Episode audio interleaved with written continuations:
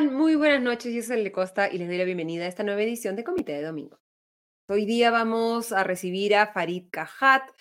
Él es el conductor del podcast de Comité de Lectura Escena Internacional y una de las personas que ha comentado más durante esta semana sobre esta nueva escalada de violencia en el Oriente Medio.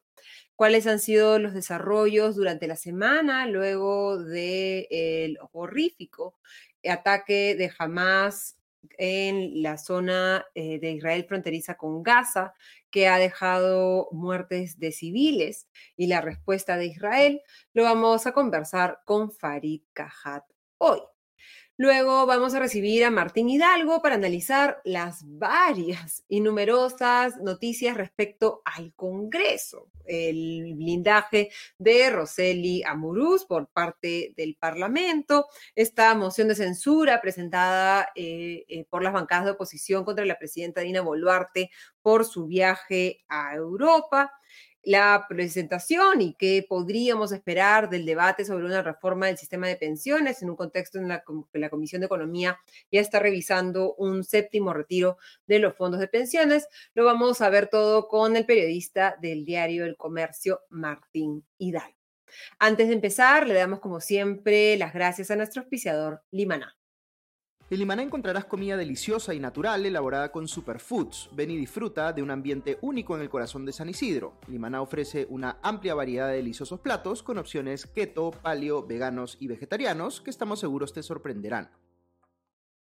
Le agradecemos como siempre a Limana y les agradecemos a cada uno de ustedes por sumarse a esta transmisión, compartir nuestros contenidos, suscribirse a esta cuenta del Comité de Lectura y evaluar, suscribirse también a nuestros podcasts, el podcast de Noticias Políticas de Abuso Tausen, mi podcast de Noticias Económicas, estos podcasts diarios, y el podcast de Farid Kahat, Escena Internacional, sobre precisamente los temas internacionales que difundimos tres veces por semana.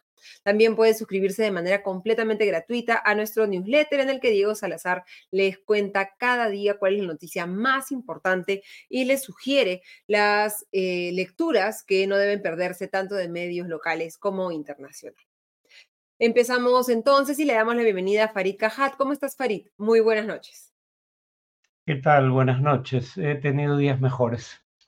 Ha sido una semana ajetreada, ha sido una semana emocionalmente compleja para todos, pero creo que has estado tú al, al frente del de, eh, grupo de personas que está tratando de, de explicar lo que está sucediendo y plantear, aunque creo que no, no hay mucho que plantear en ese lado, cuáles podían ser las soluciones a la situación que estamos viviendo ahora. El domingo pasado no tuvimos programa, así que no pudimos analizar el, evento que ha dado eh, eh, origen a esto, lo que podría ser el sexto eh, enfrentamiento bélico entre Israel y, y Hamas y, la, en, la zona de Gaza en los últimos 16 años. Has estado analizando durante la semana, te hemos visto en prácticamente todos los medios de comunicación explicando eh, el tema. ¿Cómo resumirías esta semana que hemos vivido desde el sábado cuando despertamos viendo los, los horríficos eh, resultados de un ataque muy bien planeado al parecer por Hamas en la zona fronteriza de Israel con Gaza, pero que al mismo tiempo pasó al parecer desapercibido para los eh, servicios de inteligencia israelí. Bueno, hay un contexto que se ha perdido por completo producto de eh, el terrorismo demencial de, de Hamas. Eh, Israel es una potencia que ocupa territorio ajeno. Eso lo dice la resolución 242 del Consejo de Seguridad. Construye en ese territorio que ocupa eh, asentamientos que son ilegales bajo el derecho internacional, según la resolución 446 del Consejo de Seguridad. En el caso de Gaza, desde 2006 se cerca Gaza por aire, mar y tierra, lo cual, según las Naciones Unidas y la Cruz Roja, constituye un castigo colectivo. Y durante ese cerco, esta es la, quinta guerra eh, que se libra. Eh, guerras en las que siempre la mayoría de los civiles muertos han sido palestinos. Solo jamás podía ingeniárselas para crear una situación en donde la simpatía del mundo estuviera con Israel, el ocupante, y no con el pueblo ocupado. Pero eh, ya lo de jamás linda con el nihilismo, ¿no? Eh, a, veces tengo la impresión de que ellos mismos no creen eh, el grado de, el radio de acción que les permitió su penetración en territorio israelí que no pensaban que iba a tener consecuencias tan dantescas. Eh, no porque no quisieran provocarlas, sino porque no creían que iban a tener los medios. Eh, pensaban que iban a sobrevivir, o sea, que iban a detener eh, rehenes, que iban a llevarlos de vuelta a Gaza, que iba a haber una guerra con Israel pero que como en ocasiones anteriores iban a sobrevivir y como ya había ocurrido en 2011 cuando atraparon a un soldado israelí, iban a hacer un intercambio de los rehenes en su poder por los eh, palestinos presos en cárceles israelíes. Pero dada la magnitud de lo ocurrido, eh, un trauma sin precedentes, nunca habían muerto desde el holocausto tantos judíos en un solo día, eh, las acciones de Israel tienen como propósito ahora sí la destrucción de Hamas, y a mí me preocupa poco lo que le pasa a Hamas, pero los bombardeos israelíes son bombardeos de saturación, están pidiéndole a un millón cien mil personas que se desplacen en medio de los combates, no hay un corredor humanitario, a una zona donde no hay donde alojarlos, porque además Israel ha cortado los suministros de eh, alimentos, agua, combustible y electricidad. Entonces, ya hay más muertos, ya hay dos veces más muertos en Gaza de los que hubo en los ataques de Hamas, y ya hay más civiles muertos en Gaza de los que hubo en los ataques de Hamas. Em, así que todo parece indicar que Israel está a punto de dilapidar las simpatías que logró tras los ataques terroristas de Hamas. En esta eh, situación que hemos vivido esta semana, un poco la posición base de mucha gente, ¿no? Es eh, que no podemos justificar la muerte de civiles de ninguno de los dos lados, ¿no? Que es, creo que, que, como bien tú decías, el, el, resultado, creo que poco eh, buscado de, de, jamás de que la gente se simpatice, digamos, con, con, los civiles israelíes y que parezca Israel la víctima en, en, en estas circunstancias.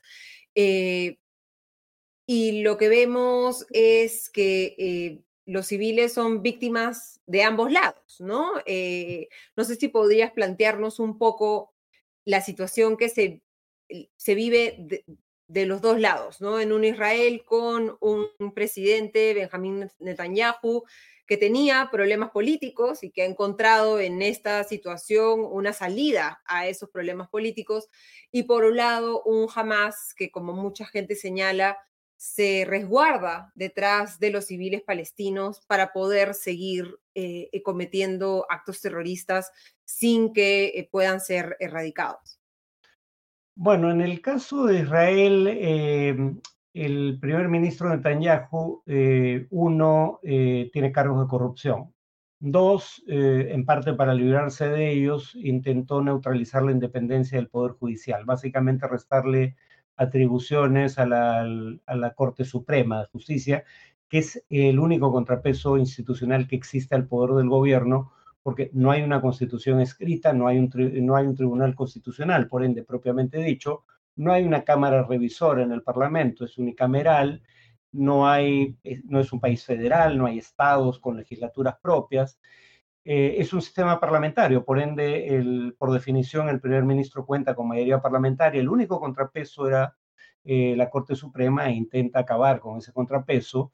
Eh, en el contexto en que ha creado una coalición de gobierno, en donde hay un ministro descrito por un anterior jefe de gobierno israelí, el ex primer ministro Yair Lapid, como un criminal violento, con ocho condenas.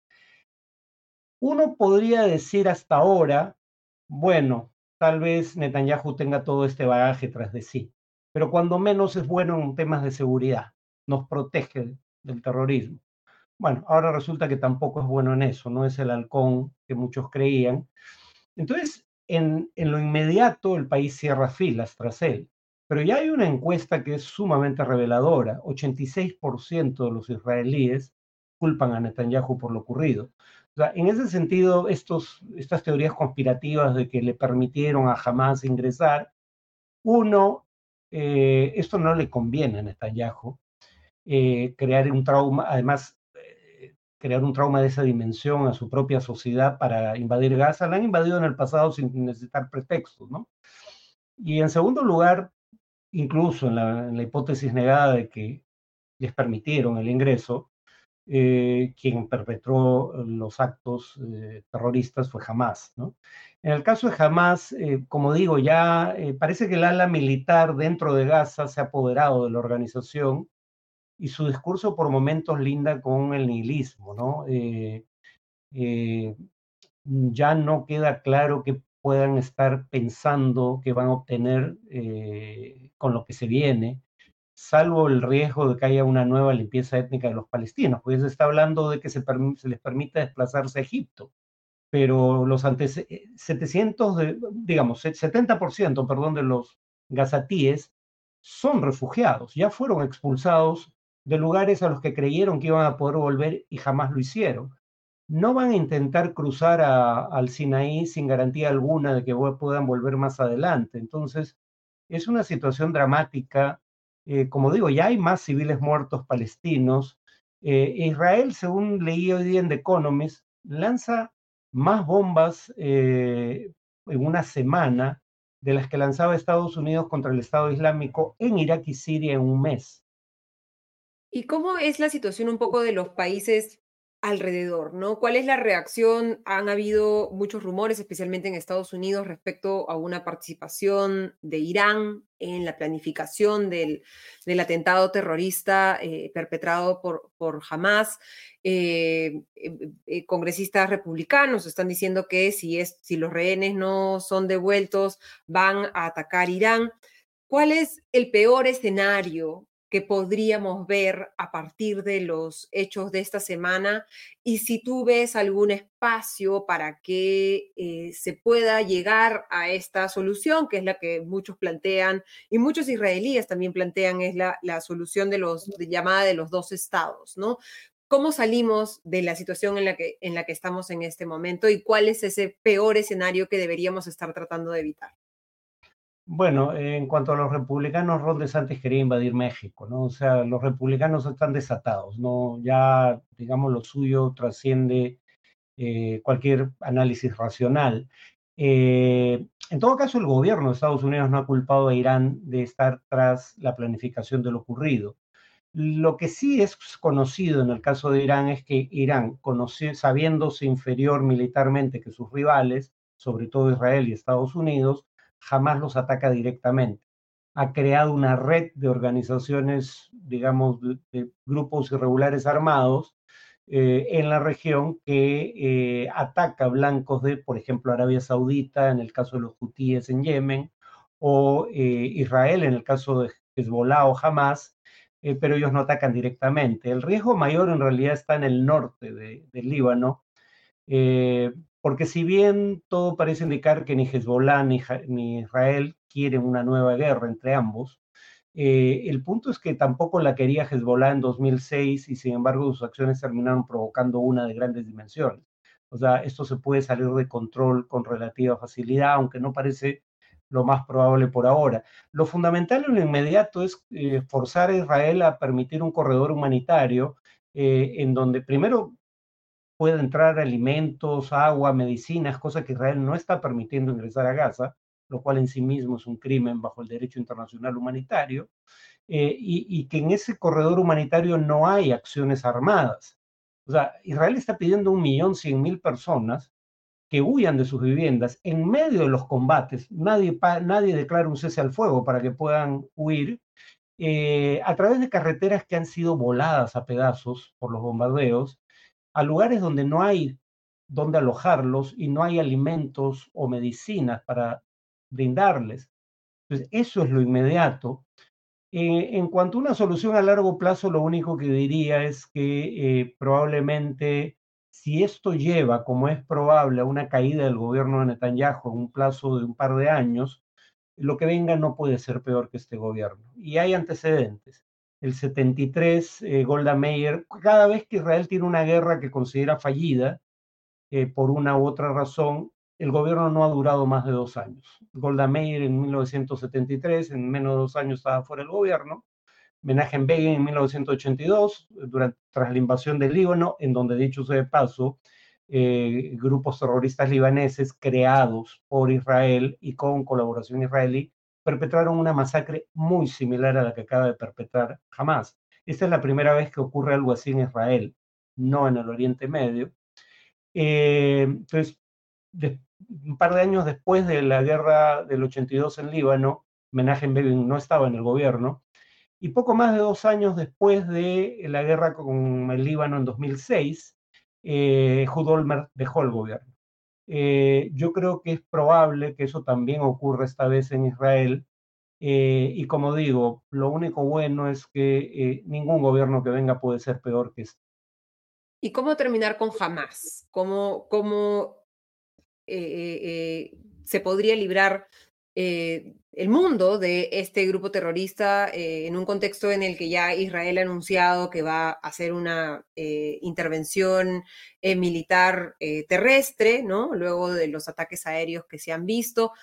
¿Hay probabilidades de que, de que se venza a este grupo terrorista? ¿Qué tendría que pasar para que el pueblo palestino pueda vivir en paz? Bueno, una primera cuestión es el papel que Israel jugó en la creación de Hamas, que ahora ya eh, obviamente nadie reivindica, ¿no?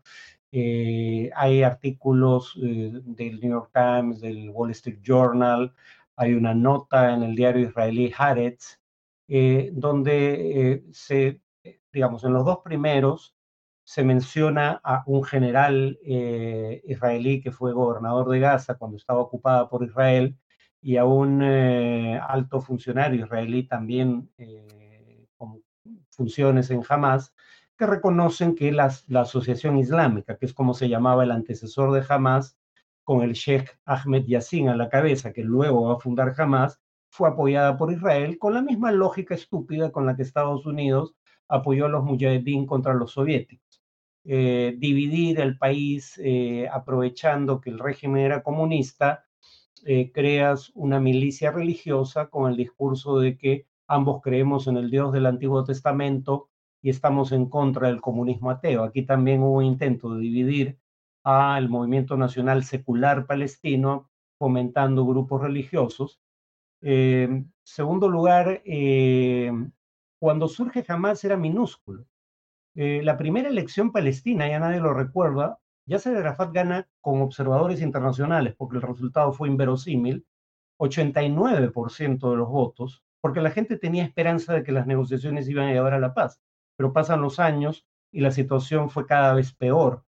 Eh, y, además, después de que Israel cerca Gaza, eh, jamás era la única fuente de sustento para mucha gente. ¿no? Ese es el contexto en el que jamás crece. Israel va a intentar erradicarla militarmente. Mi problema con eso no es lo que le pasa a Hamas, es lo que ya le está pasando a los civiles palestinos. Eh, y el punto es, si Hamas desaparece, ¿qué viene después? Eh, nadie tiene un plan claro. Ya ha dicho Biden con razón que Israel no debería contemplar volver a ocupar Gaza, pero la Autoridad Nacional Palestina no puede regresar a Gaza montada en los tanques israelíes. Ya es bastante ilegítima, a, digamos, ante los ojos de la mayoría de los palestinos, eh, no hay una buena idea o un buen plan para el día después, lamentablemente, pero en todo caso es probable que si no es totalmente destruido, jamás quede reducido a su mínima expresión tras las operaciones israelíes. Con un alto costo de, de vidas civiles, lamentablemente, ¿no? Sí. ¿Ves una salida pronta hacia la paz? ¿Una solución al conflicto en algún contexto? ¿Una gota de optimismo, Farid? Como digo, la única gota de optimismo sería que esto produzca la caída del gobierno de Netanyahu y que surja algo mejor después, eh, dado que como señalé, una encuesta señala que o indica que 86% considera su gobierno culpable de lo que pudo hacer jamás. Eh, si eso se mantiene, creo que va a ocurrir, y ese gobierno cae, eh, la esperanza es que el gobierno israelí que venga sea distinto. El único líder prominente en el espectro político israelí que ha dicho que acepta un Estado palestino es Yair Lapid. Si Lapid ganara una siguiente elección, eh, eso podría despertar una luz de esperanza y tal vez que la comunidad internacional, y aquí estoy hablando básicamente de la Unión Europea y Estados Unidos, se den cuenta que pretender que se puede gestionar la ocupación de manera de que ésta se prolongue indefinidamente sin tener que buscar nunca una solución definitiva, no es una buena estrategia. Ojalá, ojalá nos escuchen y escuchen todas las, las, entrevistas. ¿Vas a estar en un medio de comunicación más tarde para, eh, para voy avisar? A estar en Sin Medias Tintas a las 10 de la noche. Así que síganlo ahí para, para escuchar el, el, interesante, siempre inteligente y revelador análisis de Farid. Muchísimas gracias, Farid. Muy buenas noches. Buenas noches, gracias, Ale. No, gracias a ti.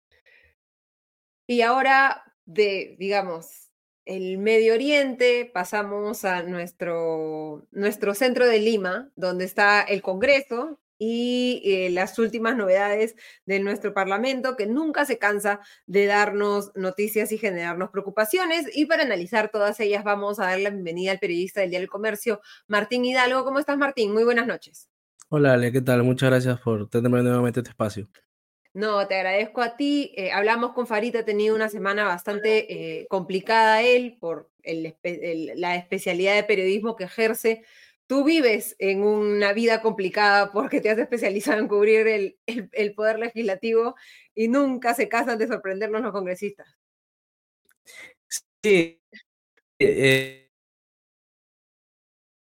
el tercer mes de gestión de esta nueva mesa directiva presidida por Alejandro Soto y ya tenemos que al menos dos de los cuatro miembros están siendo investigados, ya sea por la Fiscalía, por la Comisión Ética, tres en realidad, porque eh, señor Waldemar Cerrón arrastra una investigación en Fiscalía desde antes, ¿no? Pero digamos, de hechos ocurridos durante este periodo corto de gestión, tenemos a Alejandro Soto y a Roselia Muruz como investigados.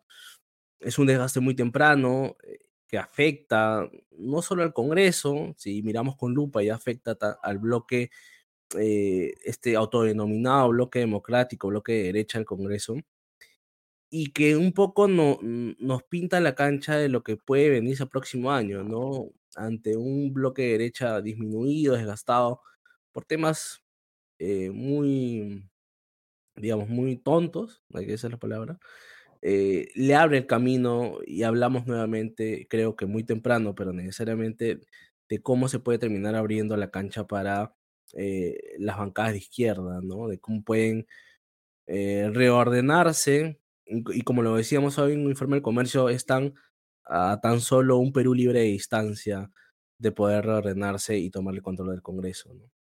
¿Qué, ¿Que tú crees que es una distancia corta o, o larga? No, yo creo que es corta, ¿no? Eh, que eh, en el blindaje a Rosalía Muros. Eh, son muchas más las coincidencias que pueden tener con el bloque izquierda. Es simplemente que se sienten a, a, reordenar y negociar. Perú libre ya con una batuta de, de, de, saber qué es estar en la mesa directiva y, y, saber qué es lo que está en juego, toda la repartición de cupos que se pueden dar desde adentro. Entonces llega mucho mejor parado al 2024 y yo creería que van a intentar posicionarse como los líderes de, de un bloque izquierda, siendo ellos la cabeza de, del control del Parlamento. ¿no? Y los, cabeza de ratón y no cola de león. Exacto, y, y, las demás bancadas por querer estar van a tener que, que plegarse, ¿no? Y eso es un peligro para el Congreso, para estabilidad, por el tipo de presión que van a querer ejercer, eh, que es algo que ha venido haciendo la izquierda, no le ha resultado tan bien, pero el tipo de presión que van a querer ejercer al gobierno para poder obtener nuevamente cupos de trabajo, algún tipo de espacio en un ministerio, que ya lo tuvo en un momento Perú Libre con, con Castillo, lo ha perdido ahora con Boluarte, al menos a, nivel ministerial, pero es algo que en su panorama está, está como un pendiente de recuperar, ¿no? y las otras bancadas izquierdas también quieren lo mismo. Lamentablemente suena muy simplista, pero, pero es realidad. Los, los congresistas de ahora, al no haber tenido poder antes y al posible, posiblemente no, no volver a poder tener poder después de 2026, quieren aprovechar al máximo el, el periodo en el cual están ahora. Entonces, eso implica tener mayor cupos de trabajo, mayor tipo de beneficios, poder meter la mayor cantidad de gente posible. finalmente el Congreso, es lamentable decirlo, es visto como una agencia de empleo, como una repartición y, y no congresista de izquierda, ¿no? Entonces estoy hablando porque es lo que está en el escenario, pero también lo estamos viendo con el, con el caso del congresista Murús, de, cómo ha terminado siendo la planilla del Congreso un botín para quien sería su pareja, que es el ex congresista Paul García, que tenía toda esta proyección de tener un, propio un partido político propio junto a la congresista Amurú, ¿no? Entonces, eh, es, es, penoso decirlo, pero es la verdad. El Congreso es visto como una agencia de empleos eh, y como una serie de repartición de cupos, una parcela de poder, repartición de cupos de trabajo. ¿Cómo, cómo explicar en, en, términos de las negociaciones políticas, ¿no? estos eh, intereses que van más allá de, de, de, de los intereses netamente eh, partidarios, la el archivamiento de la moción de censura contra Roselia Muruz, ¿no? Un contexto en el que todos los peruanos están preocupados por la seguridad, en el que ella ha sido, con la información que se tiene organizadora de esta reunión en la que terminó en, en balacera, mentiras respecto a la hora en la que salió, y pese a todo, la han mantenido en, la mesa directiva. ¿Cuáles son esas motivaciones que, no conocemos que están detrás de una decisión de esa naturaleza? Básicamente no perder el cupo en la mesa directiva, ¿no? Eh, lo que la congresista Murú, según las fuentes que consultamos, eh, le dijo al bloque es que eh, abrir esa puerta de que otra bancada de izquierda se meta a la mesa directiva eh, era un poco es entrar a desestabilizar al bloque de derecha. Entonces les, les metió ese miedo y dijeron entonces no hay que dejar entrar a la izquierda porque no tenían asegurados los votos para, para elegir a otro miembro de la bancada derecha. Cada vez el bloque de derecha se está quedando sin liderazgo, sin, sin eh, digamos, eh, congresistas de peso para ocupar altos cargos. Eh, ante el fallecimiento del congresista Hernando Guerra García, han terminado que poner a un congresista como Arturo Alegría, que no tengo nada contra el congresista Arturo Alegría, pero si lo pones en una balanza contra Hernando Guerra García, el peso, el liderazgo que tenía Hernando García era 100 veces mayor. Eh, y no solo por el tema de experiencia eh, parlamentaria, sino sobre todo por el tema de, de, experiencia política, ¿no? Entonces, este, no, no están quedándose cada vez sin liderazgo. Entonces, eso fue el principal motivo por el cual les han, les vendieron este temor a, a bloque derecha, ¿no? Ahora, el Congreso, tienes un Congreso que está muy alejado de la realidad. Ese tema que, que tocas, por ejemplo, el de seguridad ciudadana es muy importante, ¿no? Porque si te pones a ver, el Congreso tiene un montón de proyectos de ley. Eh, la Municipalidad de Lima ha enviado como dos proyectos de ley. Eh, ellos tienen un montón de proyectos de ley en carpeta. Y hasta ahora se hizo un pleno temático de seguridad, pero aprobaron en realidad cosas sin sentido, más allá de la delegación de facultades.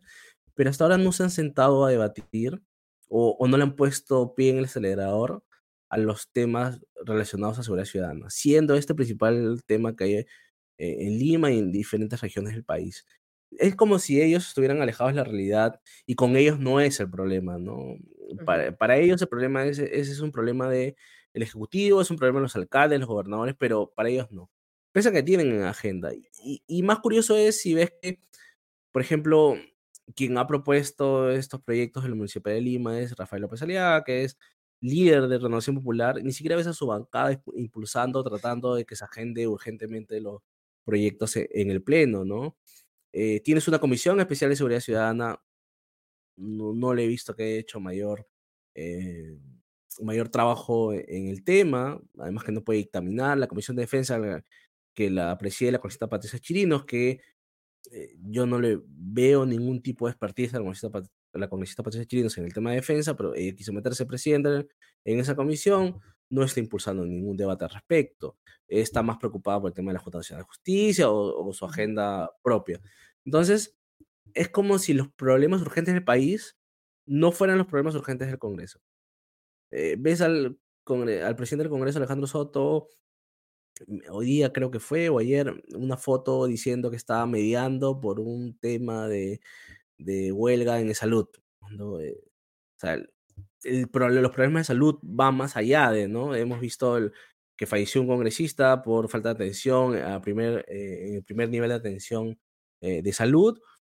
Y tampoco hemos visto que el Congreso haya hecho algo urgente más allá de reclamar o salir en los medios de los congresistas.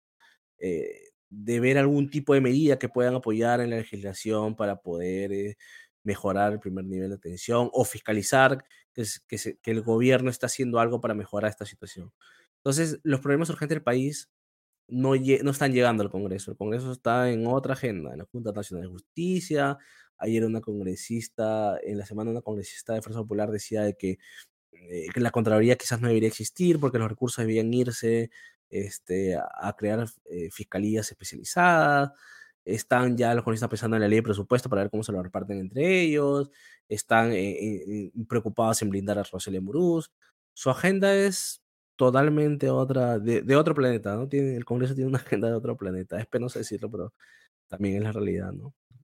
Eh, la presidenta Dina Boluarte no está en otro planeta, está en otro continente, ¿no? Con un permiso de viaje de, del Congreso y este viaje ha generado una moción de censura, de vacancia, ¿no? Presentada por eh, congresistas de, izquierda y que Patricia Juárez de Fuerza Popular ha dicho que será rechazada porque no tiene ningún sustento legal. Esta moción de vacancia, ¿qué, qué tanta vida le ves? ¿No? Eh, ¿Qué tantas posibilidades de que se debata o que avance en un contexto en el que hay muchos constitucionalistas que señalan que efectivamente la fórmula legislativa que aprobó el Congreso para permitir que Dina Boluarte viaje es anticonstitucional porque se necesitaba una reforma de la Constitución para que Dina Boluarte pueda ser presidenta por, por, por Internet. Yo creo que podrían llegar a los votos las bancadas de izquierda para que admitir el debate que implica debatir el tema. Los 87 votos para la, para la institución yo creo que no los tienen, no los van a conseguir. Yo simplemente creo que esta es una muestra de, de lo envalentonado que ha salido la izquierda después de, de, toda esta parafernalia que ha hecho la derecha para blindar a Roselia Muruz.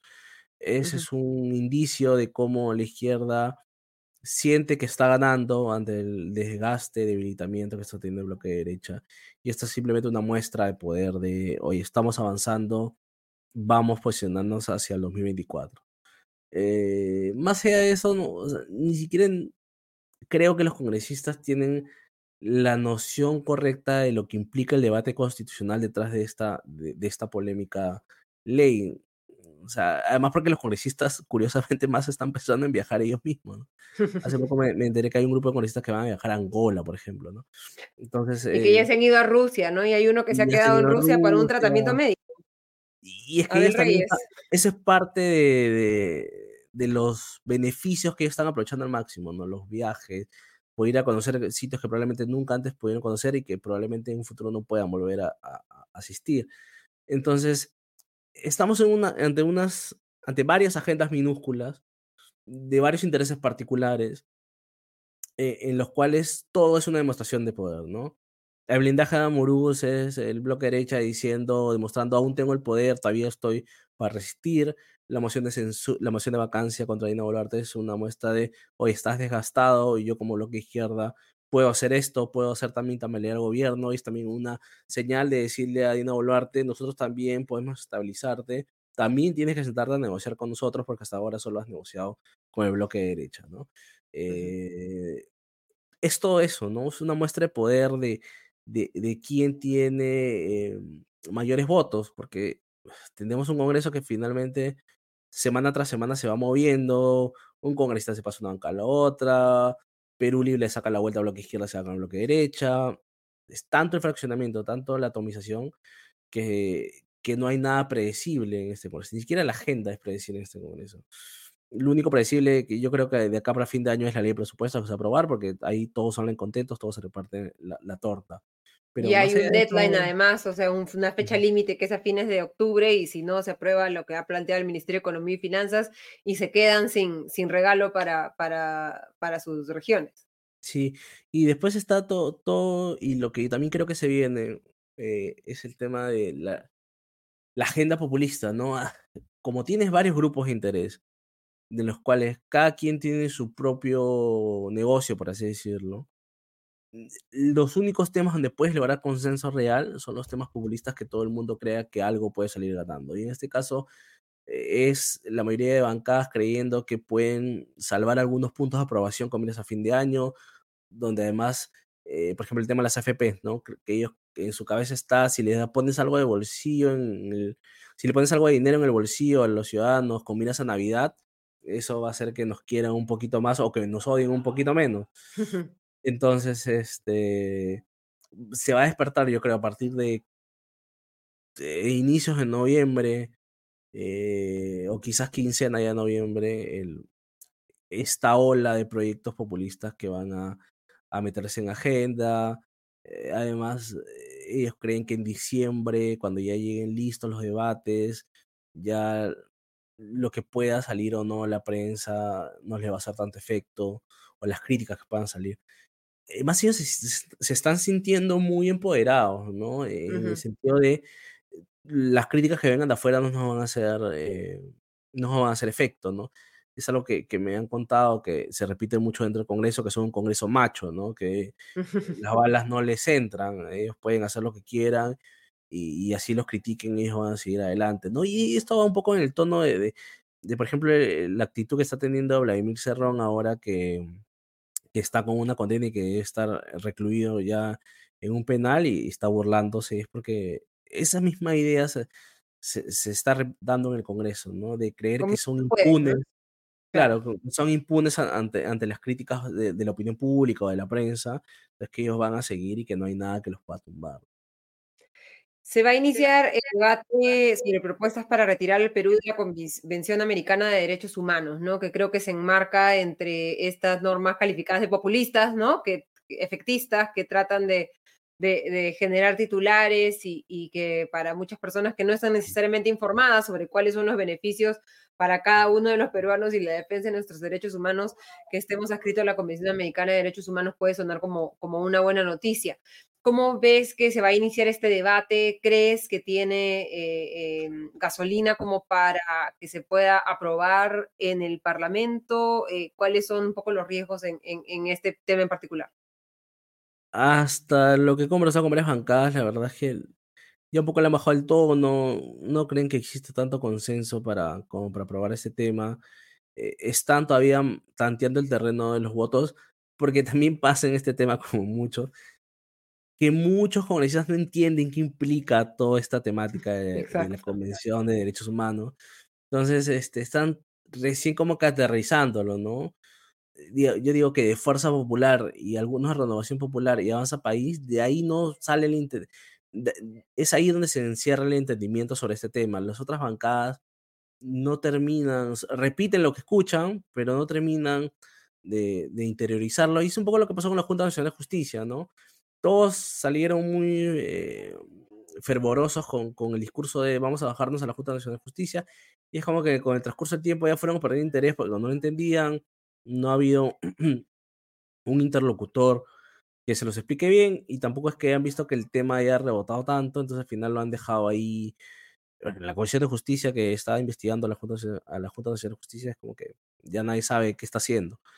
Y más o menos Siguieron ampliando el plazo, estamos todavía en el, porque ampliaron el plazo por 14 días, estamos todavía en ese plazo. ¿Cómo está esa situación que nos preocupó tanto en un momento y como bien tú dices, ha bajado volumen, ¿no? Estrictamente, yo entiendo que ya estaban fuera de los plazos, pero están tratando de contabilizar ahora solo días naturales, este, ya no días calendario, entonces están tratando de ver la fórmula cómo alargar las fechas.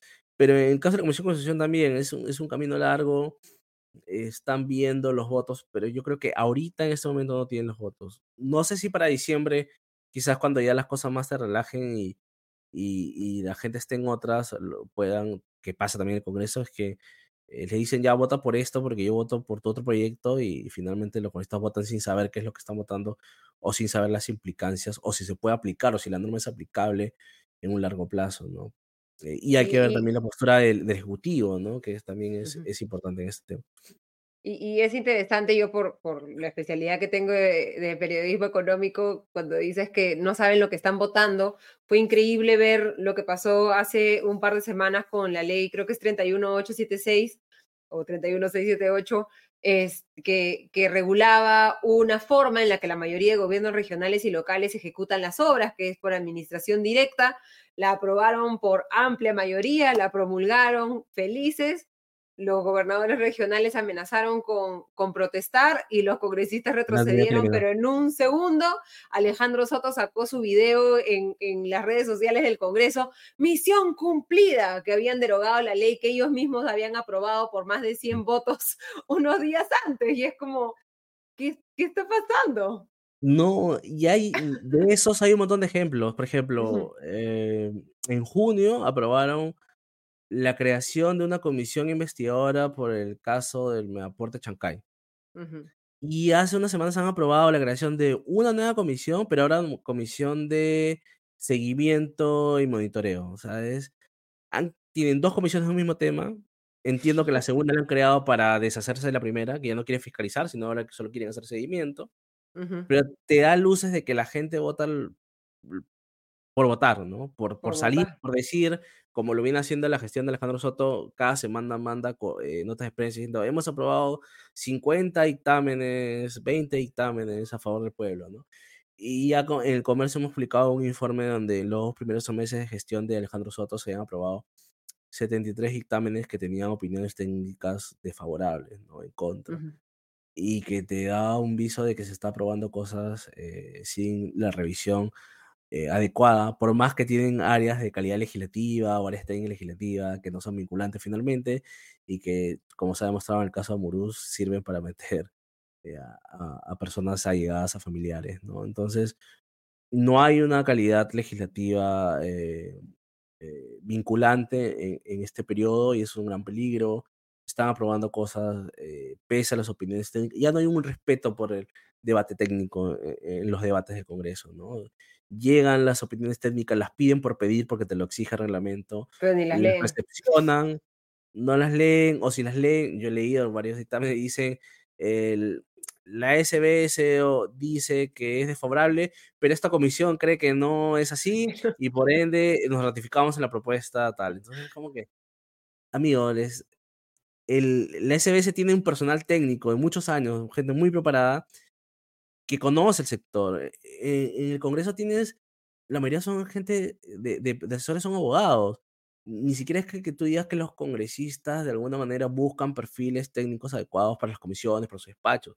La mayoría contrata y se ha demostrado largamente en este periodo, contratan este, gente del partido, gente que los apoya en campaña, amigos, familiares, parejas, cualquier cosa menos personal técnico. Hay, indudablemente hay por ahí alguno que otro bueno rescatable, pero es muy poco el personal técnico que hay en el Congreso sobre temas especializados. Yo cuando hacía una nota sobre la creación, la proliferación de comisiones extraordinarias, un especialista que conoce mucho el Congreso me decía, es muy curioso, en el Congreso, por ejemplo, hay una ah, crearon una comisión para investigar eh, la contaminación de plomo en la sangre de niños en Pasco.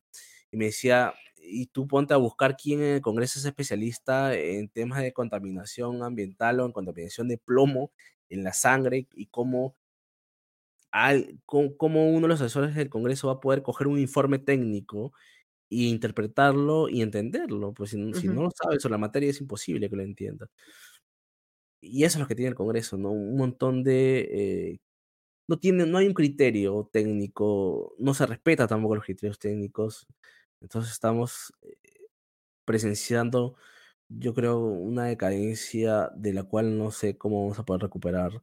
Ya hablando del Congreso como institución, ¿no? que, que eso es finalmente lo importante ¿no? para la democracia. Y hablando de temas técnicos y para ir terminando, ha presentado el Ministerio de Economía un proyecto aprobado por el Consejo de Ministros de reforma del sistema de pensiones, ¿no? Hablando de que los congresistas aprueban cosas que no leen o que tienen que legislar sobre cosas que no entienden. El sistema de pensiones es un tema complejo, ¿no? Que si mueves una cosa por un lado puede tener bastantes consecuencias y costos fiscales además. Eh, ¿Sientes que va a haber interés por parte de los congresistas para debatir técnicamente una reforma del sistema de pensiones? O se van a concentrar, como han hecho hasta ahorita, en debatir este eventual séptimo retiro de los fondos de pensiones porque es lo que, lo que ellos consideran que le genera más, más réditos políticos inmediatos? El Congreso no tiene ningún interés técnico en, debatir alguna reforma del sistema de pensiones. Eso, ha quedado sumamente claro eh, en la nueva insistencia ante un retiro de fondos del sistema privado de pensiones. Em, y, y, que además se ratifica con esta nueva norma que han aprobado esta semana sobre tratar de forzar la evolución de aportes de la ONP. Eh, no, o del FONAVI, una de las dos están Del Fonavi, insistiendo, del FONAVI, perdón, que ya el Ejecutivo ha observado, la han tratado de modificar de nuevo la fórmula para tratar de insistir en esa evolución cuando se les ha dicho que no es viable eh, por el elevado monto de costo que implica. Yo creo que esto sí mismo se va a repetir en las AFPs. Van a insistir en el séptimo retiro. ya no sé si sea cuatro, quizás le bajen y digan ya solo dos UITs o le pongan algún candado para que sea solo para las personas que no están trabajando, pero algo van a querer sacar por ahí. Y en el tema de reforma, eh, yo, yo creo que veo bien difícil. Eh, yo creo que también el sector privado, que en este caso son las AFP, tienen que sentarse y sincerar qué es, l- qué es lo viable e- en una reforma, ¿no? Ya han habido desafortunadas declaraciones, pero también ha habido reconocimientos de que el sistema no funciona. Pero si el sistema no funciona, ¿cómo hacemos que funcione? Yo creo que esa es la gran pregunta a la cual a las AFP les está faltando transparentar y comunicar, sobre todo, no solo a los afiliados, sino también al Congreso en sí, ¿no? Para que el Congreso tenga alguna, algún tipo de orientación hacia dónde debería ir finalmente o cuáles son los puntos claves que deberían eh, protegerse y, y- y- no tratarse o no trastocarse eh, en la reforma que pueda salir del Congreso. ¿no? Ya hay una, ya hay proyectos de- del, del Congreso, ya hay proyectos ejecutivos. Yo creo que está faltando el proyecto. ¿Cuál es el proyecto de, no, no hablando, eh, eh, digamos, eh, explícitamente de un proyecto tal cual, pero cuál es el proyecto de la- de- de la- del sistema privado de pensiones, ¿no?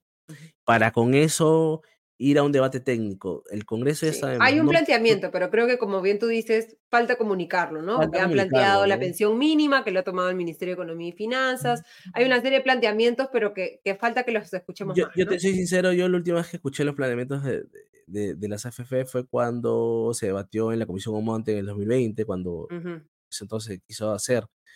Después, cuando hubo la comisión, eh, cuando se tocó el tema de la comisión Barbarán, también fue medio desordenado. La, la- finalmente, la congresista Barbarán terminó sacando su, su propuesta a la mala, creo yo, Su propuesta personal. ¿no?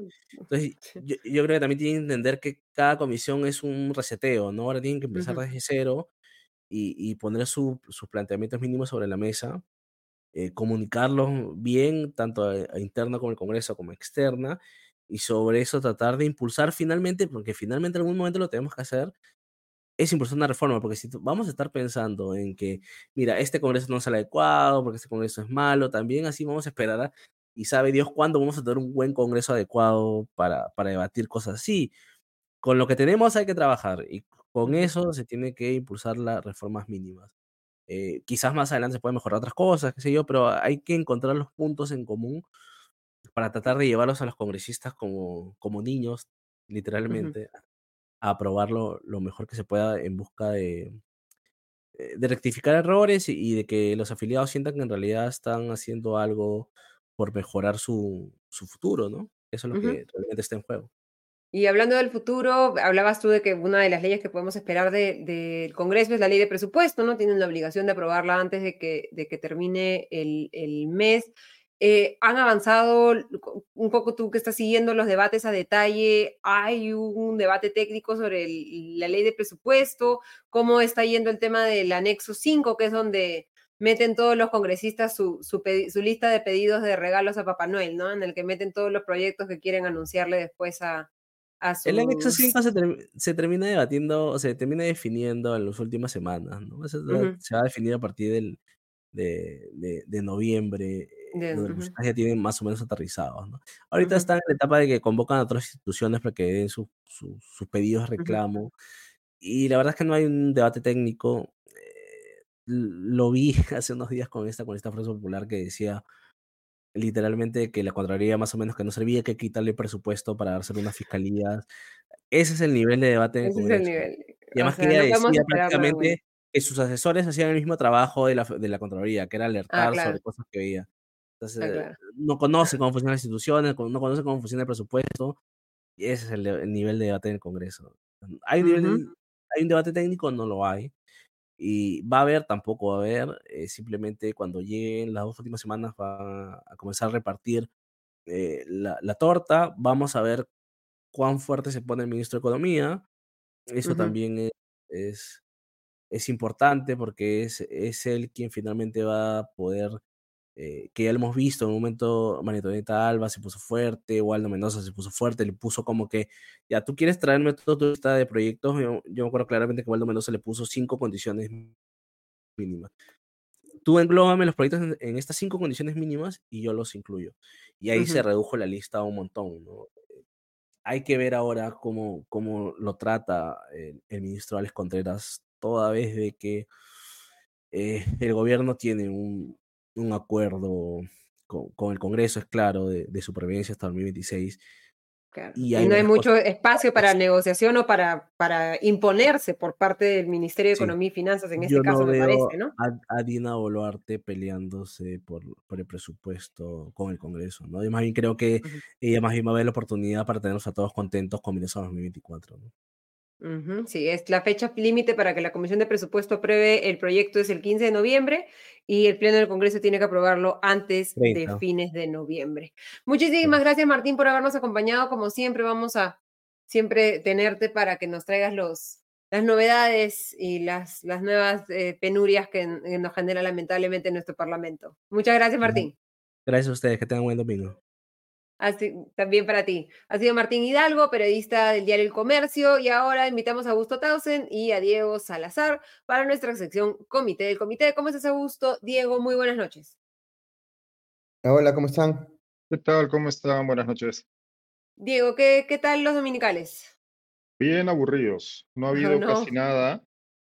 Eh, lo más, bueno, el tema más este, transversal ha sido todo lo referente a la congresista Murús, ¿no? que como todos sabemos sigue dando material.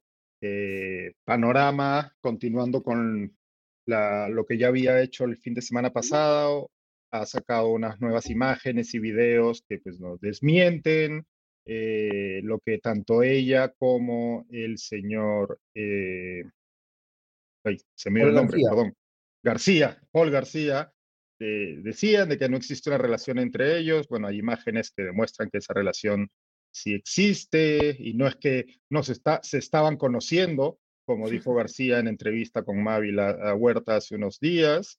Eh, por otro lado, también hay imágenes que demuestran la cercanía de García con Valdivia, con la familia Valdivia y en concreto con el presunto eh, autor del disparo, ¿no? Que ha sido apresado en, Rusia, tengo entendido. Eh, ese ha sido el tema, el tema relevante, bueno, el blindaje que hubo esta semana en el Pleno del Congreso y como todos sabemos, mañana se votará en la Comisión de Ética si se continúa la investigación de oficio que, que, que, se ha planteado, pues vamos a ver qué ocurre, ¿no? Pero fuera de eso, la verdad que ha estado bien, en general, bien aburridos, temas muy menudos. Una encuesta de Ipsos publicada en Cuarto Poder, que pregunta, eh, voy a leer la pregunta exacta, ¿es, no? ¿Le cree que las siguientes autoridades están o no comprometidas en liderar la lucha contra la delincuencia? La verdad que es una pregunta un poco extraña, ¿no? No, no parecería que, que, dice mucho. Eh, cuando se pregunta respecto a la presidenta Boluarte, el 76% responde que no está comprometida. Cuando se pregunta respecto a el premier Alberto Tarola, el 68% responde. La verdad que no, no son datos ya desde la pregunta y bueno, los resultados no son, no, no parecen datos que vayan a, a, mover la aguja hacia ningún lado ni que tengan mayor relevancia. Así que ha estado, la verdad que ha estado bien aburrido. ¿Y sobre el viaje de Dina Boluarte a Europa, algo de información? No, no ha habido mucho, no, no ha habido, no ha habido mucho. Comentémoslo nosotros pero no, no, en los dominicales no. Sí, durante la semana había algunos noticieros comentando el costo, ¿no? Era más de 500 millones. Vimos el, en la, semana el, millones de soles. El costo, 14 personas, una comitiva de, integrada por 14 personas, además de la propia presidenta. Bueno, el, nivel de las reuniones pues, ya nos tiene acostumbrados, ¿no? Son reuniones sin mayor importancia. ¿Qué, qué sentido tiene una reunión de la presidenta del Perú con el alcalde de la ciudad de Stuttgart, ya me dirás. Fue a una feria profesional que tampoco es que tenga, ¿no? La feria profesional de, eh, de empresarios y empresas interesadas en Latinoamérica, en Stuttgart, y bueno, y luego la, la, mini recepción con el Papa Francisco, pues que tampoco... Yo hoy comentaba justo en un chat que tengo con amigos que, que siguen también la actualidad y es, parecería que la presidenta Boluarte está en una suerte de reality de presidenta por un día, ¿no? E intentando, intentando este, hacer, abultar su colección de fotos para contarle a sus nietos que una vez, alguna vez fue presidenta, ¿no? Fuera de eso, la verdad que no. Es la indolencia de nuestros líderes políticos, es este apabullante. Esto mientras, pues, como hemos visto, ocurría lo que ocurre en Israel y peruanos varados, el rescate se está haciendo a cuentagotas, eh, la misma presidenta ha admitido que no había logística eh, necesaria para acometer un rescate, el rescate necesario y que están haciéndolo a chupitos y bueno, y, todo el resto de asuntos que no eh, el Ejecutivo tendría que estar, ya me dirás tú qué tiene que estar haciendo el titular del MEF en Stuttgart, ¿no? Acompañando a la presidenta. Es, ridículo, ¿no? el MEF, además, ¿no? Y, un profesional de carrera, que es ahora el ministro de Economía, que se supone que debería ser la isla de eficiencia de nuestro gobierno, pues haciendo el, haciendo el ridículo, prácticamente cargándole la maleta a la presidenta Boluarte eh, mientras saluda a niños eh, con banderas peruanas en Stuttgart una ridiculez este, inenarrable. ¿no? Augusto, ¿cómo, ¿cómo has visto tú el, el viaje de Dina? Trascendente también, ¿no? Em, yo creo que si le fuéramos a preguntar a la oficina de la presidencia cuáles han sido los logros de las reuniones que ha tenido, no, no va a tener mucho que, que decir, ¿no?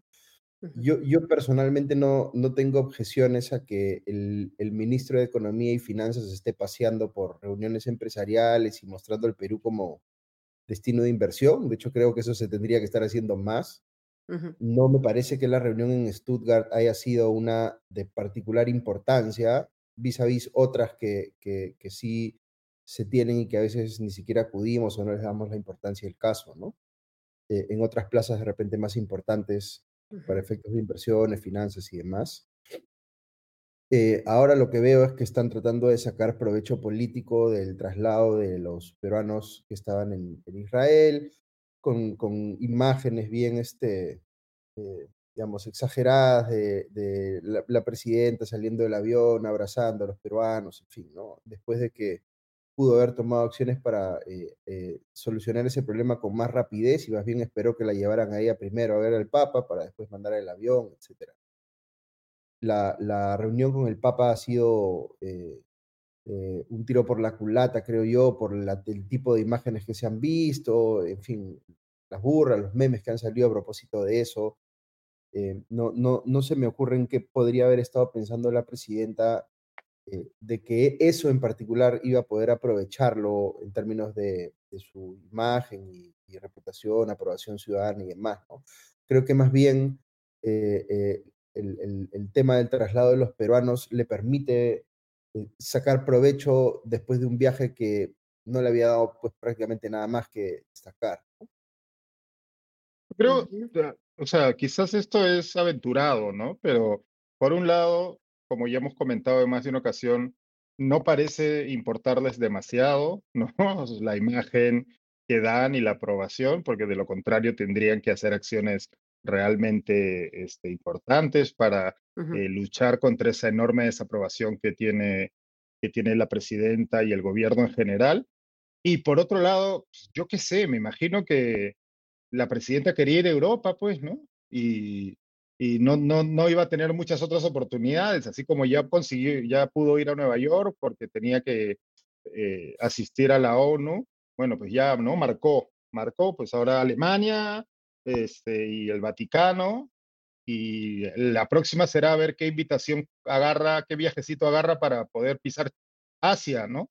no le, falta, le faltan sus figuritas. Claro, no se me ocurre qué otra motivación puede tener un viaje de, del ridículo que, este, ¿no? O sea, es, y, y, de y además todo esto hecho vista, paciencia y, y complicidad de una diplomática de carrera, ¿no? Responsable de la Cancillería, están dejando la Cancillería peruana, que ha sido tradicionalmente una institución seria, una institución admirada por nuestros por sus pares en el resto de América Latina por los suelos, ¿no? La canciller Gervasi está haciendo el ridículo, ¿no? Ya desde el inicio de la gestión y esto solo abunda en esto, ¿no? Entonces sí, yo creo que es eso, es como, a ver, ¿qué, ¿quién nos está invitando? La Asociación de Ferreteros de, de, Taiwán nos está invitando, bueno, vamos pues, ¿no? Ya, total, esto se acaba pasado mañana.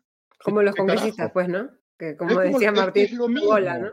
Es lo mismo, ¿no? ¿Quién nos está invitando? La Asociación de Fabricantes de Tornillos de San Petersburgo. Vamos, qué carajo. Perdón, perdón mi francés. Este, vamos, pues, total, esto se acaba pasado mañana yo coincido en que no, no hay ninguna estrategia política enfocada en, en, obtener logros que la posicionen a ella mejor como gobernante. No hay nada de eso. Sí hay un trabajo bien, bien táctico de alguien en la Oficina de Comunicaciones de Palacio tratando de conseguir el, la oportunidad de la fotografía. Este, el hermano, eh, es el hermano de la presidenta Boluarte. Y, y bien, eh, digamos, con muy poca destreza, ¿no? Haciendo bien evidente lo, forzado que es, no solamente acá, sino antes también el, paseo con los niños en, la parada militar, me acuerdo, varias otras cosas así como bien, bien, bien burdas, ¿no? Este, y, y, por supuesto no puede, no puede revertir lo otro que sí se difunde mucho más en las redes sociales, que es la gente que va a protestar a los eventos a los que va, ¿no? O sea, lo que ha pasado en Alemania, lo que ha pasado en Roma, este, es muy, es muy este, difícil de contrarrestar con cualquier cosa que tácticamente pueda hacer la Oficina de Comunicaciones de Presidencia, ¿no? Eh, y porque no se, no se abordan los temas en sí, ¿no? O sea, solamente se busca como una foto edulcorada que no sé desde qué experiencia o, conocimiento sus asesores creen que va a cambiar algo respecto a su, a su imagen, ¿no? Eh, en verdad es, sorprendente en un contexto además en el que, como bien ustedes decían, había una necesidad real. Nos comparábamos con otros países de la región que estaban enviando eh, aviones para eh, repatriar, a sus eh, ciudadanos varados en, en Israel. Y en el Perú el único avión que estábamos mandando al extranjero era para, para el DINA Tour 2023, ¿no? Sí, le voy, mira, hablando de esto, vamos a poner un ejemplo. Creo que a veces las, imágenes y las palabras hablan mejor que nuestras palabras, ¿no? Se lo he pasado ahí a Kenneth a ver si nos puede ayudar, ¿no? De este intento realmente patético, sí, pues de escarbar la olla, ¿no? De rascar la olla y de intentar ganar algo de imagen para la presidenta. No sé si Kenneth nos puedes ayudar con ese tweet de que, que la cuenta de presidencia eh, publicó mientras, eh, tras la reunión con algunos empresarios, a los que ni siquiera se nombra, ¿no? Empresarios de Stuttgart. ¿Quiénes serán? ¿Qué interés pueden tener en el Perú? ¿Qué, qué nivel de relación? Claro, ¿cuál es el sector eh, al que están mirando con interés? ¿Cuál, es el, nivel de capital que podría llegar? ¿En qué plazos? Eh, qué, qué, proyectos están mirando? ¿no? Este... no es particularmente importante, además, eh, eh, Alemania como una fuente de inversión extranjera directa en Perú, ¿no? O sea, que, si fueras a decir, pues, no sé, es España o es este Chile, ¿no? Pero ni siquiera eso, ¿no? Y Stuttgart específicamente menos, ¿no? Sí, pues, o sea, no sé si Kenneth nos puede ayudar con, el, con la imagen. y, y un viaje para atraer inversiones no es en sí mismo algo equivocado o que no deba ser una presidenta, o sea, es lo que debería, como bien decías, Augusto, hacer de repente el ministro de Economía y también la presidenta, pero nuevamente al nivel, ¿no? O sea, a, la escala y priorizando cuáles son esas visitas que efectivamente te van a generar una llegada de, inversiones al, al país. Pero, si me dijeras, perdóname, Augusto, si me dijeras que hay una comitiva, ¿no? Liderada por el Ministerio de Energía y Minas, por el Ministro de Economía, por la Presidenta y la Cancillería a Canadá, ¿no? Con una agenda clarísima. Todos sabemos la, la, enorme inversión minera de Canadá en el mundo y en el Perú, y me dijeras que hay una agenda, este, ¿no? Una agenda clara, transparente, estas son las reuniones, estas son los gremios con los que nos vamos a reunir, etcétera. Ok, pero aquí, este es el tweet que ponía la presidencia.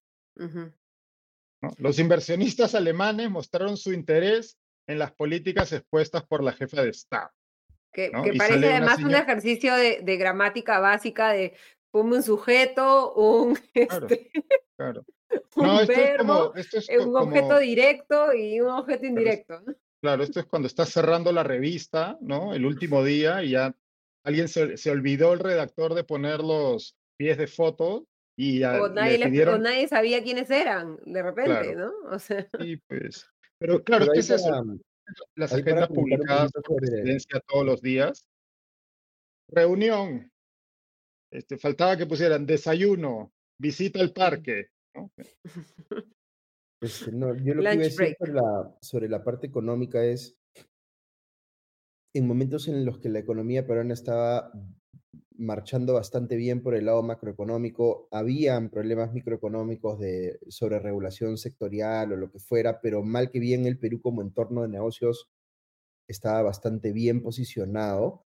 Eh, ese era el momento de sacar lustre de eso con giras internacionales, irte a Nueva York, irte a Londres, irte a Shanghai, etcétera, ¿no? Como en efecto se hacía, ¿no? En estas giras de IN Perú, por ejemplo, donde siempre estaba el ministro de Economía, siempre estaba el presidente del Banco Central, etcétera, ¿no?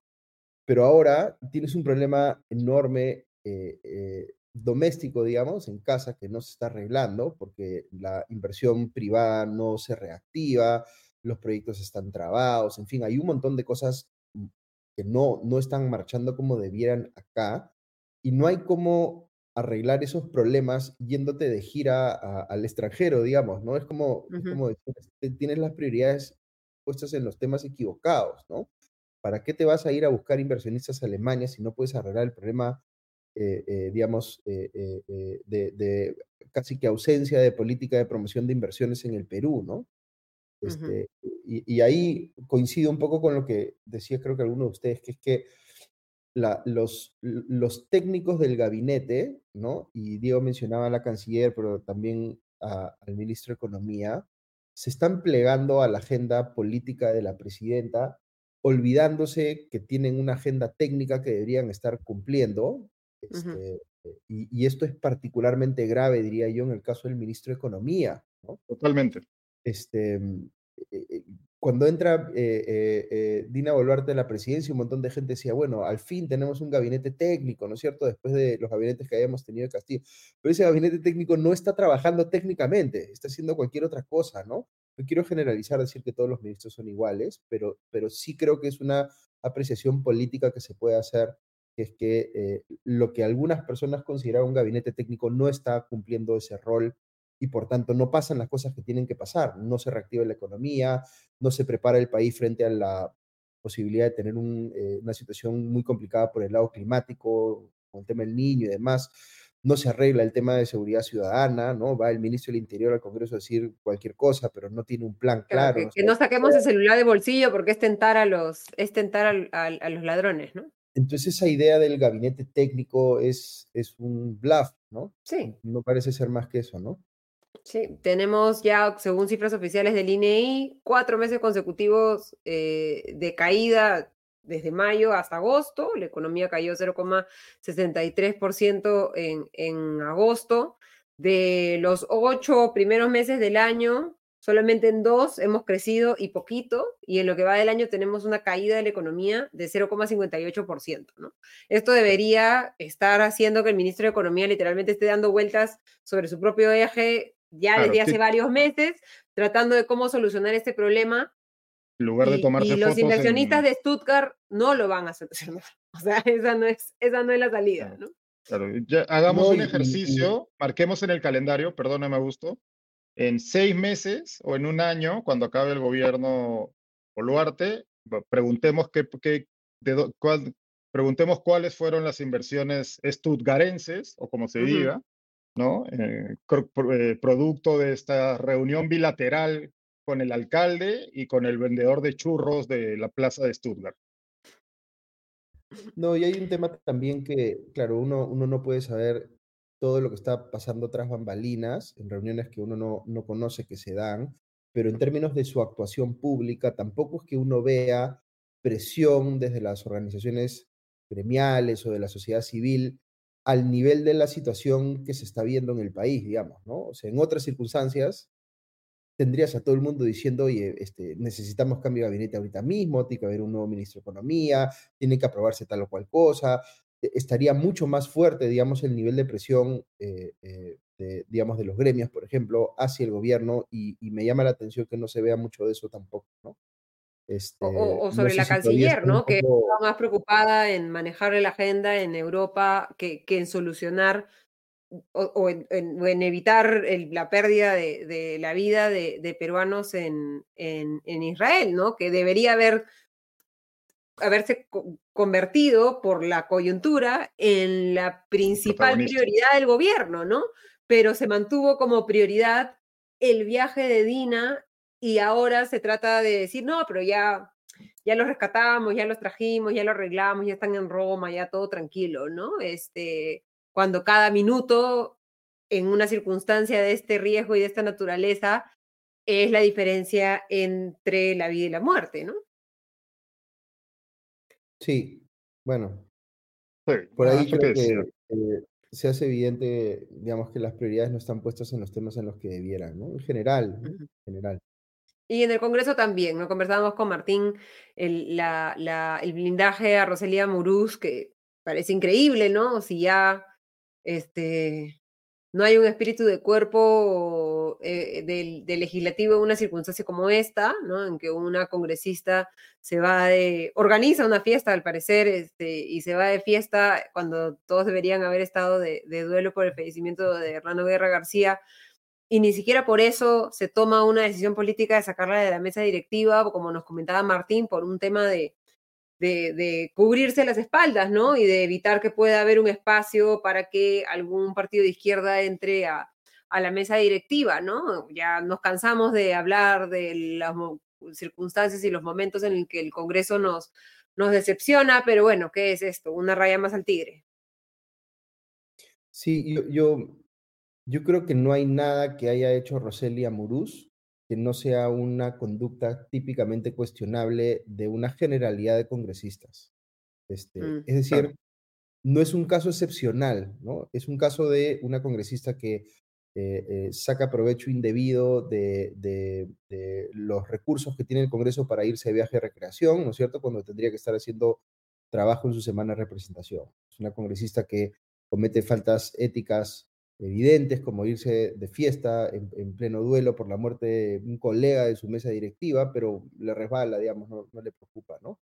Este, se le han conocido casos de, aparente contratación de gente llegada, de, podría haber también ahí un caso de mochasueldo, en fin, un montón de cosas que son como bien típicas de los congresistas que, que, te recuerdan pues una y otra vez que entre ellos no se van a sancionar por estas cosas porque, no sé, no voy a decir todos, pero un número grande de ellos hacen estas cosas todo el tiempo, ¿no? Claro, es como, es el este, meme del hombre araña, ¿no? En el que todos están señalando uno al otro, ¿no? Claro.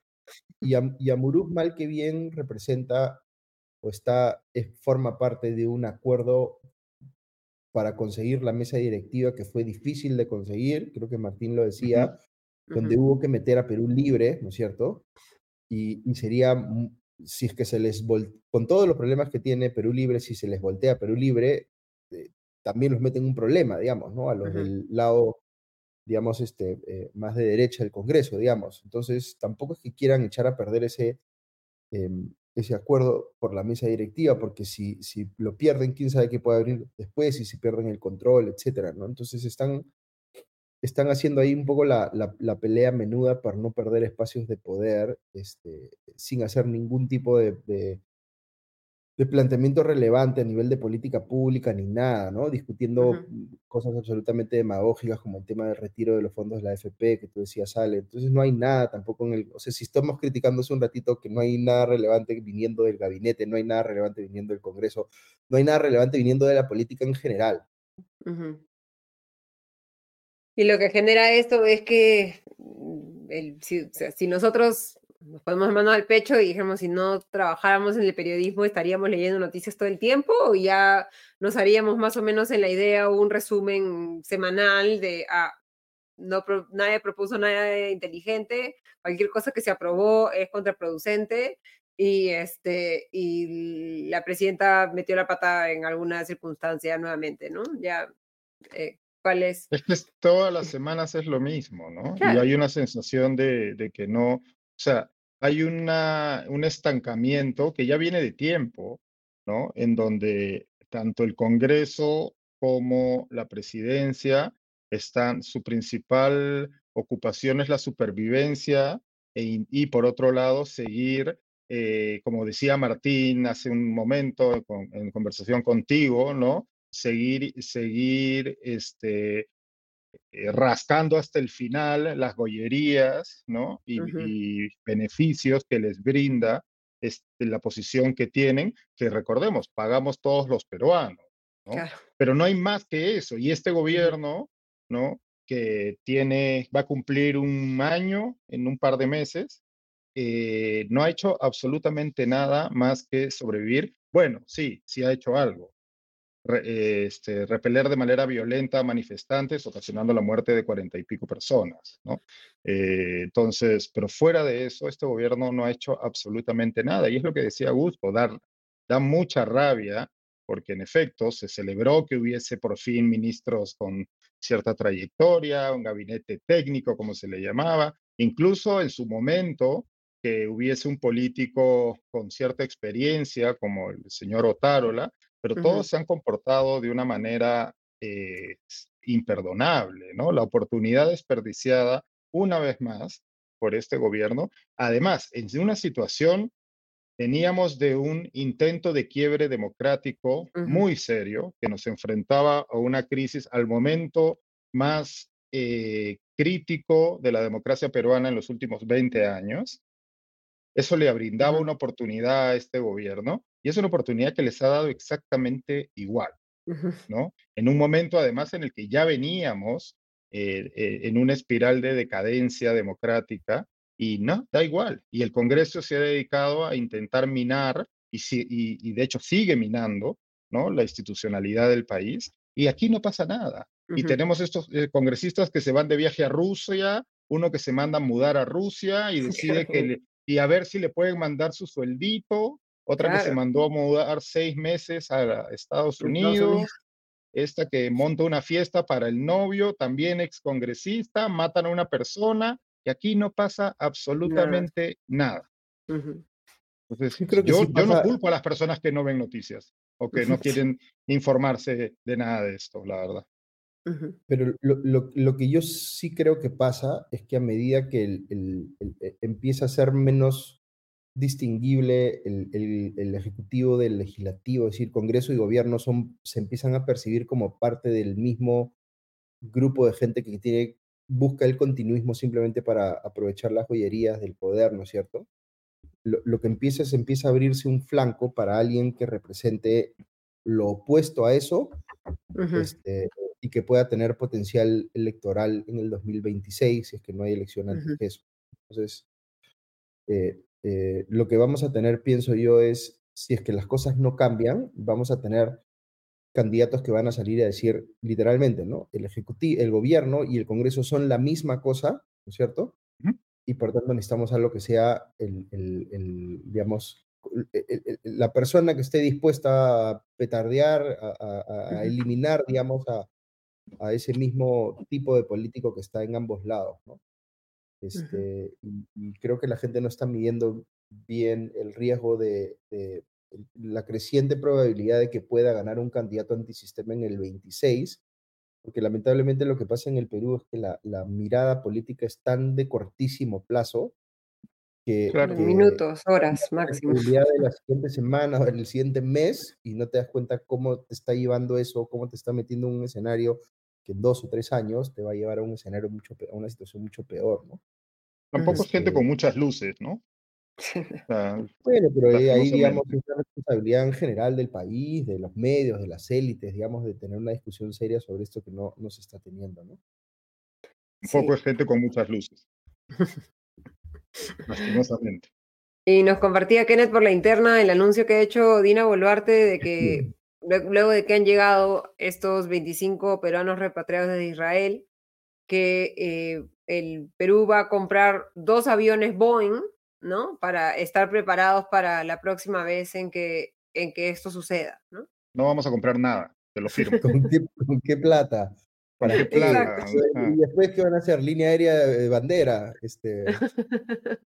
no vamos a comprar nada. No, ya es para que, para que Dina vaya en un avión y sus ministros vayan en otro, ¿no? Ya. Y Roselia Muruz en el, en, con su comitiva en el otro. en el avión ferrandero, como en las épocas de Toledo. Hay un tema, Ale, que no sé si le, lo llegaste a conversar con Martín, pero que me llamó la atención, que es la expulsión de los niños de Acción Popular. Ese sí creo que es un tema interesante para mirar. Sí. Cómo se va a reconfigurar eso, ¿no? Porque si ya no, o sea, no, me, legalmente no me queda claro si pueden seguir siendo bancada con la marca, digamos, Acción Popular o no, pero eso puede generar cambios relevantes dentro del Congreso, ¿no? Sí, ahí el tema es que hay que recordar, Acción Popular tiene como 20 cabezas, ¿no? Este, y que todas son independientes unas de las otras, ¿no? Este... Pero ya no tanto, ¿no? Porque ahora, ahora sí ya, digamos, han logrado arreglar un poquito su lío en la interna, y, precisamente eso es lo que está dando pie a que tomen acciones respecto de los niños, que antes no podían, ¿no? Porque los niños también estaban de alguna manera metidos en la dirigencia del partido, ¿no? Sí. Claro. Este, mm, eh, eh, digamos, eh, se partieron el Congreso en dos bancadas y la segunda bancada teóricamente no era de acción popular, sino era una decisión, ¿no es cierto? Entonces ahora no sé si los que se cindieron ahora van a sustituir a los anteriores como bancada oficial o no, en fin, no lo sé, ¿no? Pero va a estar interesante ver qué pasa ahí, ¿no? Sí, lo que estoy viendo que han opinado varios expertos es que no es vinculante, es decir, que va a depender de la bancada del Congreso qué se hace con, con los niños, ¿no? Y ahí mm. vamos a ver si prima, si prima lo moral o prima lo, lo numerario, ¿no? Que cuánta, cuánto, cuánta gente está en la bancada, ¿no? Que, al parecer es lo que, lo que prima lamentablemente en el Congreso, ¿no? ¿Cuántos, cuántos votos tengo? Y no cuál es la calidad moral de las personas que están conmigo. Mm. Así que veremos ese tema, pero sí, es bastante importante. Esta semana, ¿hay algún tema, Gusto, al que hay que prestarle atención para ir cerrando? Eh, no, a mí me preocupa el tema pensionario, creo que, bueno, no, lamentablemente ya es una tras otra de, perforaciones del sistema de pensiones que se vienen haciendo el Congreso y, y no pasa nada, digamos, siguen pensando que, o sea, van a seguir queriendo hacer demagogia cuando ya, ya no haya con qué, porque ya no van a haber terminado de destruir el sistema, ¿no? Y, por supuesto el sistema tiene muchas necesidades de mejora, pero este Congreso pues no es el, el, lugar más adecuado para, para discutirlo, al menos en este momento, ¿no? Con, con los incentivos perversos que hay para simplemente hacer demagogia con este tema, ¿no? Claro, como ha advertido la, la superintendenta de la SBS, de la Superintendencia de Banca, Seguros y AFP, si se da este retiro, el 89% de los afiliados se quedarían sin un solo ahorrado para su fondo de pensiones.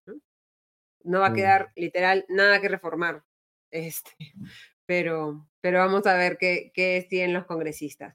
Muchísimas gracias, Augusto. Muchísimas gracias, Diego. Los relevo de, sus obligaciones con el con, Comité de Domingo. Los dejo descansar. Nos reencontramos la próxima semana. Sí, Diego. Hay un tema mañana, o sea, aparte, bueno, mañana hay dos, dos temas claves, que uno es la votación en ética para ver si se le abre investigación a la congresista Morús, que pues, es un tiro al, aire, al, aire porque es la comisión de ética pues, es una fracción pequeña del Congreso.